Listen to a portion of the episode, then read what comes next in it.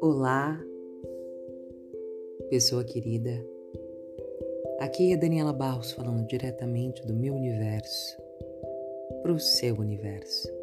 Uma transmissão diretamente falando ao coração. E aí, como é que vocês estão, hein? Tempos loucos esses que estamos vivendo, não é mesmo? Quem não está confuso não está entendendo nada, como disse como disse, como dizia um amigo meu, Oswaldo querido. Realmente estamos passando por um, um na história dos nossos seres, né? E essa semana eu passei por algo muito interessante que foi a partida da minha tia, uma das minhas tias mais próximas, irmã de minha mãe, tia Leia querida, e Diante do exercício da morte, me ocorreu uma abertura da realidade da morte, né? De percepção sobre o que é, o que pode ser e o que a gente fez ser isso, que a gente chama de morte nessa realidade. Se somos seres infinitos, centelhas divinas, seres eu superior, essas coisas todas que diversas tradições falam de maneiras diferentes, realmente uma possibilidade de morrer, a morte seria então, portanto, real? A morte seria a coisa correta a acontecer diante de um, de um decair, de um declinar, de um fenecer do corpo? O corpo verdadeiramente precisa envelhecer, entrar em decrepitude para morrer? Isso é natural? Isso é o que é chamado de natural ou a gente está escolhendo isso há tanto tempo que a gente até esqueceu que existe outra possibilidade de viver infinitamente, quem sabe? De viver de uma maneira a simplesmente um dia dizer: Bom, eu estou lúcida, sã, é, completamente maravilhada e agora eu vou fazer como os antigos egípcios fizeram. Vou me ligar a uma outra realidade e vou levar meu corpo junto. Não só os egípcios, como tem aí os maias, né? Várias tradições antigas que acenderam num carro de luz, né? Tem até escrito sobre isso numa dramaturgia, que eu não recordo exatamente qual é agora, mas de um grego, onde a personagem final acende num carro de luz, né? Algumas tradições vão chamar esse carro de Merkabah que é um nome que significa carro de luz, que é um dos nossos veículos, dos nossos corpos. Então eu fico aqui refletindo, reflexiva, é, e convidando vocês também para essa reflexão do quanto a gente faz a morte algo de errado e nascer algo de certo até determinado ponto, e depois nascer passa a ser uma coisa errada, equivocada e passa a ser certo de novo, e aí as maneiras como, como a gente dita isso, né? Como a gente verdadeiramente pode honrar o nascer e o partir dessa realidade, ou o transformar, né? Eu tenho sentido muito a presença é, do ser que a minha tia é, né? E é claro que tem todos os objetos constituídos de matéria que faz com que a gente tenha apego à imagem e, portanto, dificuldade de perceber que existe a transformação da, da matéria, da transformação da energia que a matéria também compõe, percebem? E, e por ter essa, essa visão completamente torta, né, de que a gente morre e acaba. E não tô nem falando aqui de reencarnação, não, hein? Eu tô falando desse exercício da continuidade da vida, das muitas maneiras da continuidade da vida e das muitas maneiras da vida se encantar e se transformar e, e criar a si mesmo, né? De alguma forma ainda convivemos com dinossauros no planeta, né? É, com formas evoluídas disso, com formas transformadas disso, né? Com seres com partes desses seres é, doando a sua informação para a criação de outros seres. Então eu fico muito me perguntando como seria se a gente não precisasse fazer a morte de errada e a vida de certa, né? E vice-versa? Como seria a gente poder reconhecer que todas as coisas são absolutamente sagradas é, e sagradas naquilo que confere grandeza, né? Naquilo que é uma molécula carrega em si toda a informação do universo. Então, reconhecer a grandeza de tudo, em tudo, para que a gente possa estar em comunhão com o todo, percebem? E, e talvez isso seja um, uma possibilidade da gente ter novas soluções, né? ter novas percepções, ter novas alusões, ter reconhecimentos, né? novos reconhecimentos, porque quando a gente pode entrar em comunhão, inclusive com aquilo que a gente não vê com os nossos olhos físicos, mas que estão aqui, a gente expande o nosso vocabulário energético, a gente expande a nossa perspectiva de vida e de viver. E a gente pode, enfim, inclusive, criar novas possibilidades, atrair para cá novas possibilidades, ser novas possibilidades aqui, né?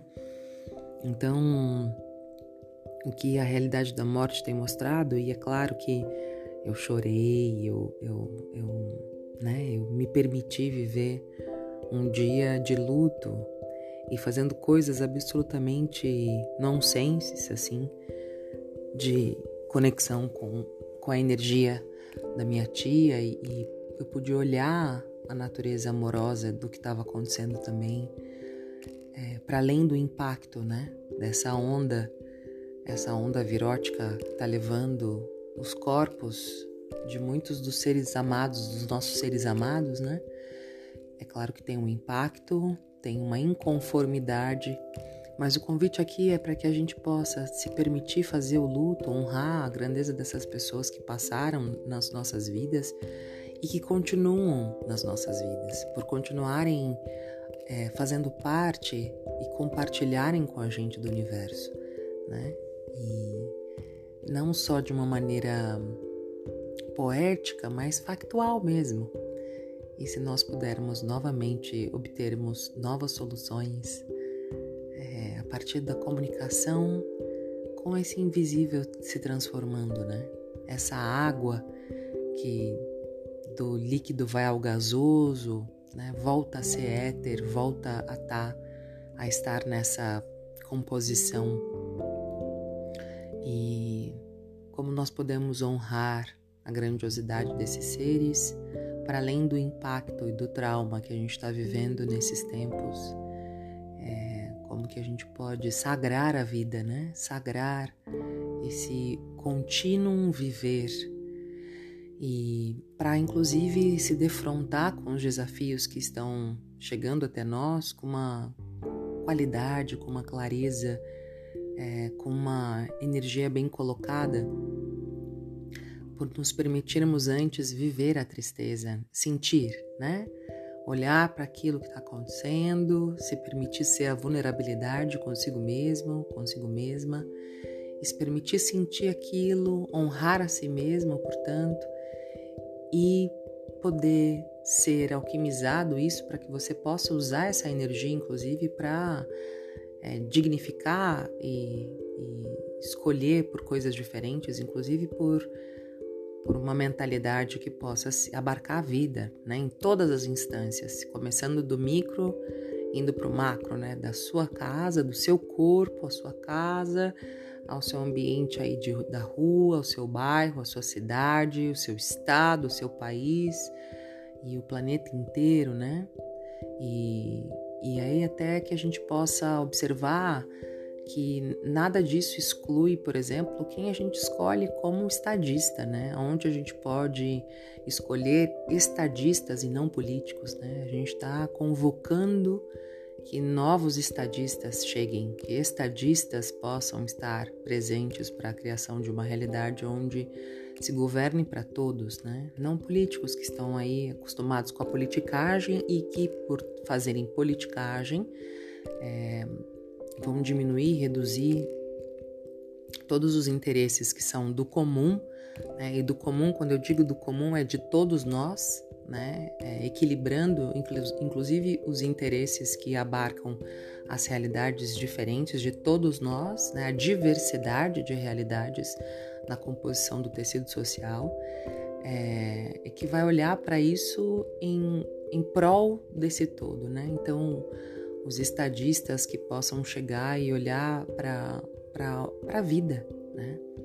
Isso começa com a gente, começa com a nossa liderança, começa com a nossa o nosso respiro, com nossa nossa presença e o nosso comprometimento com sermos quem a gente verdadeiramente é, é para além das considerações, né, que colocam para a gente, inclusive, que todas as limitações, né, que só a hora que você tiver com o seu sonho classe média realizado, aí sim você vai ter algum tipo de perspectiva de, de estar consciente. Isso também é tudo uma balela, né?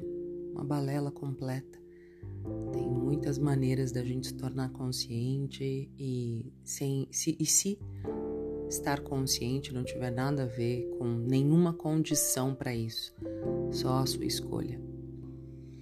Então, essa transmissão essa transmissão do meu universo ao seu universo vem convidar você a, a olhar e se responsabilizar e amar a vida. Amar a vida. Hum, amar intensamente a vida em você, para que você possa reconhecer intensamente a vida que a natureza, o planeta está ofertando para a gente o tempo todo, né?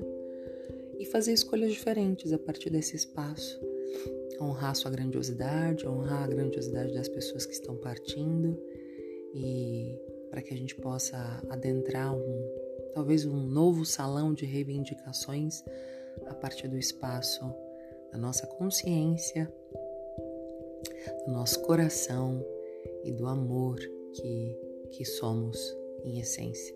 Né? O Deus que mora eternamente dentro de nós e que é imortal que nunca nasceu, nunca morreu e que permanece na impermanência, dançando as esferas e sendo a cada novo amanhecer, né?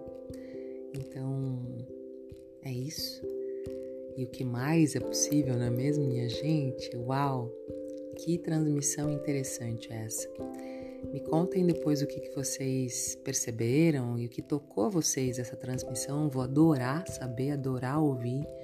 E se você perceber que pode ser contribuição para outras pessoas, faça chegar.